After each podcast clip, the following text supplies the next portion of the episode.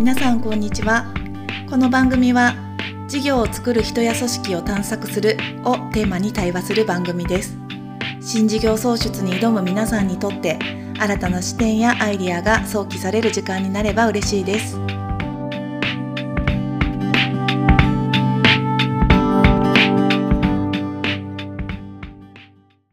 はい、皆さんこんにちは。こんにちは。いやもう夏休み間近そうか。んあと1週間ぐらいでしょ？うねん。うん夏の計画立てました？誰も首振ってる。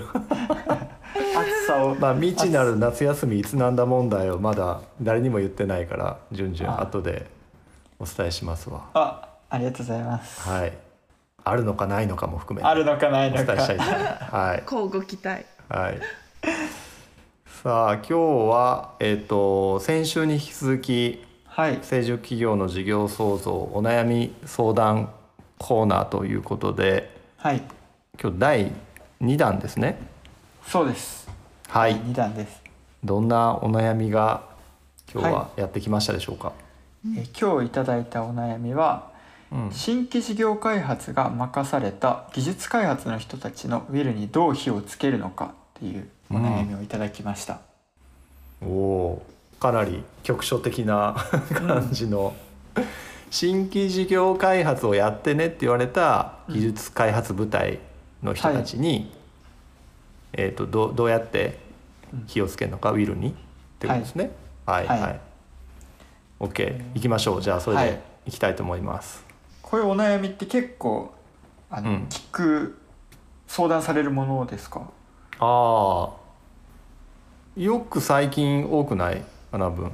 このこのおバクッとしたテーマですけどですけど、うんうんうん、多いですね多いですね、うん。ね。聞きます聞きます。最近あの新規事業開発をどこでやりますかって時に、もちろん全社的にねあの新規事業やりたい人たちとか担えそうな人をピックアップして新規事業チーム作ることもあるけど、えー、と結構やっぱり技術開発なんかをされてるメーカーさんなんかで言うとうん。その技術のさまざまなリソースを持っている、えー技術開発部隊の方々にまずは新規事業をちょっと作ってよとか新規事業のまあテーマを出してよっていうようなことを任されている会社さん多いなっていう印象がありますね。じゃあ結構このお悩みは多くの企業さんが抱えてるんじゃないかっていうお悩み、うん、メーカーさんであればはい。ありそうだなとは思いますね。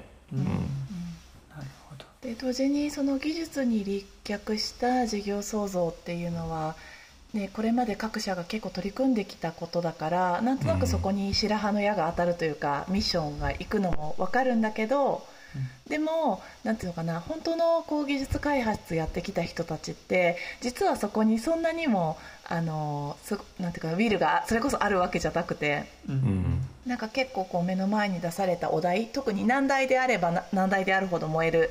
それをなんとか解き明かしたいうん技術で、さらにそれを探求したいっていう人が、ね、人としてはすごく多いなと思うのでうん。じゃあいきなり事業開発どうぞって言われると、うん。えあの難題はどこにありますかみたいな、うん。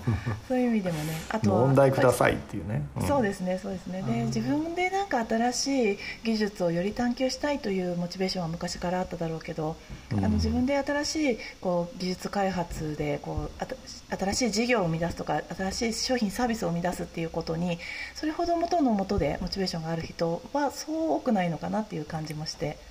うん。なんとなくなのであの会社としてはその技技術開発の舞台にやってほしいというニーズもあるけど、えっと、そこで働いてる技術開発者の方々からすると、えー新規事業開発っていうのはちょっと遠いみたいななんとかなくそんな構造的にこのお悩みがよく起こってるようにも見えます。うん。なるほど。じゃあここでいうこうウィルに火がついてない状態っていうのはこう新規事業を任されて何でもやっていいですよってなった時にやるなんだろう何からやったらよくいいかわからないっていう割とそういう状態なんじゃないかっていうことですかね。うん、多分そのウィルにどう火をつけるのかっていううん。あの今回の問いであればそのウィルがあいろんな捉え方ができてうんうん。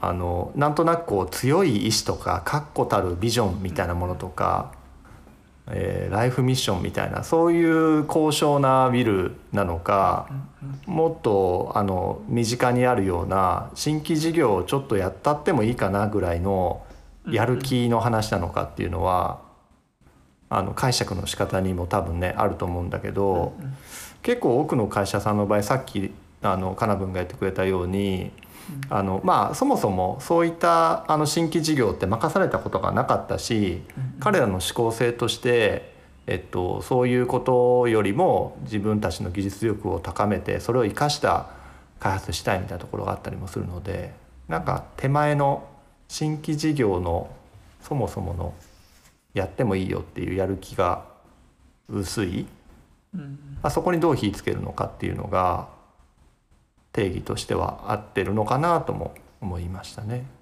うん。だそのやる気にどうやって火つけるのかみたいな話で言った時にまあさっきじゅんじゅんが言ってくれたあの人によってはやり方がわからないからそもそもやる気が起こらないんだよっていう人もいるよね。うん、なるほど。なんか他どんなことがありえそうかかな分もしあれば。そうですね。あのやる気ってあの英語に訳するとモチベーションじゃないですか、うんうん、で私前職はモチベーション屋さんにいまして。まや専門家や。実はそうですよ。モチベーションって公式があって。ううん。んあの目標の魅力かける達成可能性かける危機感なんですね。おお、うん目標の魅力かけるかける達成可能性？達成可能性かける危機感。ああうん。へえ。ほうほうほうほう。なんですよ、なのでまああのここで言うと事業創造をやるっていうことは自分にとってとっても意味があることだとかこれ成し遂げたらめちゃめちゃかっこいいとかめちゃめちゃ自分にとっていいことが起こるって思えているっていうのが目標の魅力があるっていう状態ですよね。はいはいはいはい。うん、で達成可能性っていうのはできそうだっていう感じですね。うん。なので、あえーーさっきじゅんじゅんが言ってくれたような、うんうん。何からやり始めたらいいかが分かっているとか、うん。はいはいはいはい。じまあ、自分たち自分が今までやってきたこと自分のキャンと接合しているとか、何か方法論が明確である。技術者の人ってここ結構精緻にあの、うん。なんていうかなロジックがあることすごく求めますよね。確かに広報論を持ってないと不安だってあるよね、ん。そうですそうです、ん。まず闇雲に探索してきてとかって、うんうん。えーみたいな、うんそんな感じ。でもあの方法論さえもとあのあったら、うん。えっと、1000回でも2000回でもバット振るのは苦ではありませんっていうなんかそんな方々かなと思うので、まあ、ここの、なんで達成可能性で方法論があることってすごい大事ですよね、うん。で最後に危機感ですね。これやらないと死んじゃうとかやらないと会社潰れるとか。あれもしかしてやらないと目の前の人があの困っちゃう路頭に迷っちゃうとか。そういった風な意味でやらないことによる不具合がうん。危機感となって現れていたらやる気モチベーションっていうのは高まると、えー。まあ、これグラデーションなんであの目標の魅力がキラキラしているとめっちゃ頑張れますみたいな人もいるしうんああの、ーね、それぞれにパターンはあるんですけどこの3つはありますかっていうのはちょっとなんか点検のポイントとしてはいいかもしれないですよね。うん確かにねやる気を起こそうと思った時に危機感を煽られたら僕はなんか逆にあの冷め冷めてしまうタイプもあるんですけど人にやっぱり違うんだねそこは。うん、違うしその危機感を煽られるってやっぱりその周りから演出されるっていう風になってると当然どれも嫌ですよね。目標の魅力だって演出されたくない自分の中から湧いてきたいじゃないですあか。うん危機感も例えばジョージの中でこれをやらなかったら、うん。例えばね子供たちに恥ずかしい気持ちになるっていうふうはいはいはいはい。にもしジョージ自身が思ったらそれ一つの危機感だよね。ああそっかそっか。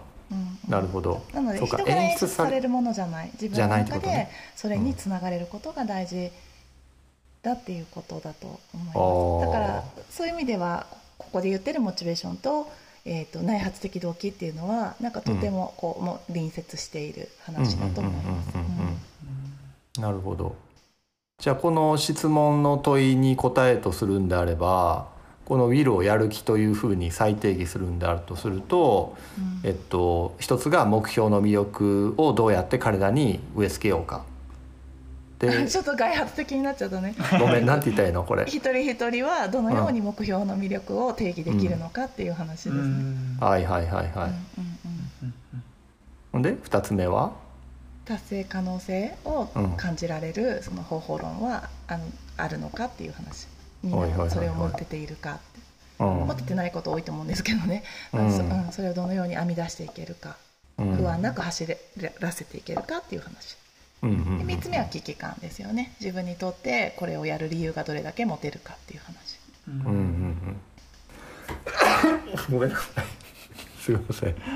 すごいね。ラジオ史上初じゃないですか。こういうくしゃみ。番組の中で。くしゃみどんなシグナルなんだろう。後でカットしておいてください。できるかな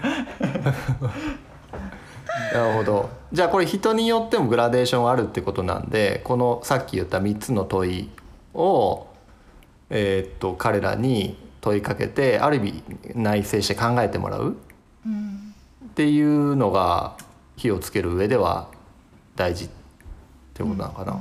そうですね。そうですね、でそれをなんか外側からどれぐらいこうなんていうかな提供できているか、うんうんうん、あのなんていうか外発的にそれを演出するのは良くないと思うんだけどでもなんか同時に、例えばその会社の、うん、トップが新規事業の意義を、あの本当に生き生き語っていたら、うん。それは社員にとっても目標の魅力の一つになると思うんだよね。うんうんうんうん。うん、なんかそれどんなこう環境が今その技術開発のチームにあるのかっていうことをうん。うん見ていくっていうのはいいかもしれない。ねいいね。なるほど。これなんかさっき言ったその3つのやる気に火がつくポイント。で人によってグラデーションがあるって言ったじゃん。うんうん。それをなんか自分は何が強そうなのかっていうのを分析する方法とかさ、なんだろう。そうやって人によって違う時に自分で自己分析することもできんの。俺は何に火がつきやすいのかなみたいな。あーそうですね、まあ、あの過去を振り返ったら結構分かりやすい気がしますけどね、例えば受験勉強をしてた時あーそうかそうか。過去振にり返ると、うん。うん、いや東大行ってやるぜって思ってた人は目標の魅力タイプですよね。かっこいいしなモテるしな。とかね、うん、あー。あるいは絶対心理学勉強したいとかそうやってあー。こう目標に魅力づけをして、まあ、日々を頑張れる人っていうのは目標の魅力タイプだし、はいはいはいはい。うん、あとはそうは言っても例えばどんなふうに勉強したらいいかっていうのをまずは YouTube し見てなんかけ探求しますみたいな、ね。うん、それでこう編み出してスケジューリングとかも編み出してポモドーロ方法とか取り入れてそれ日々やってましたとかだったら私的にはそれ達成可能性タイプかなと思って見ますけどね。なるほどねうん、で最後にやっぱ危機感っていうのは例えば、ねあの周りがいっぱい立派な大学ばっかり行ってるお家なのに、うん。自分だけ落ちたら、あの恥ずかしいからとか、うんうんうんうん。例えば例えばですけどね、うん。うん周りのレベルがすごい高い中でいや自分も絶対なんとかしたいとかって思ってたらまあ危機感かもしれない。自分のやっぱ火がついてきたこうポイントって過去を振り返ったら多分ヒントはめっちゃあるんだと思うんですけどね。こういうのってさその時期によってもやっぱ変わるの火がつくポイントがそれとも結構人間のタイプって、私やっぱり危機感よりもその目標の魅力によって火がつく人なんだなが一貫してるもんなのか。あどうなんでしょうね。まあでもあの全部これゼロじゃないんでグラデーションだから、そっか。当うん。然その時期によって置かれてる環境によって変わると思いますね。うん。でも本当に今日明日会社が倒産するっていう時に平気でいられる人ってまずいないと思うんですよ。はいはいはいうん。はい、そしてやっぱその瞬間っていうのは危機感のウェイトが高くなってますよね、うん。相対的に。はいはいはいはい、それでいいんですけどね。あの環境とダンスしながら自分自身のモチベーションっていうのを、まあ、ある一定あの保っていくっていうのがテクニック環としては。境とダンス。いいね、素敵な言葉でした。なんかかっこよく言っちゃった。環境とダンスしましょう皆さはい。んいいですね。はい、技術開発の人に限らずちょっと普遍的なモチベーションの話になったかもしれませんが、いやでもなんかまず聞いてる方々が自分自身のそのやる気はどういう時に火がついたのかなっていうことが考えるきっかけになったりとか人ってなんかそういう、ね、それぞれのタイミングでこのポイントでやる気に火がつくのかっていうのは参考になる話になったと。いかがでしょうじゅんじゅんありがとうございます。これでお悩み相談してくれた方のお悩みが少し軽くなったんじゃないかなと。なったかな。どうでしょうか？僕のくしゃみつきでお届けしました。ありがとうございます。来週もまたじゃあお悩み第ですね。3弾。いろんな方からお悩みをいただける限りはそれにうん。こうお答えできたらと思っておりますのであのはい。聞いてくださってる方はぜひまたお悩みいただけると引き続きとしてはすごく嬉しいです。ありがとうございます。はい。ありがとうございます。はい。では今週はこんな感じでよろしいでしょうかね。はい。はい。では皆さんどうもありがとうございました。ありがとうございます。ありがとうございました。また来週。また来週。また来週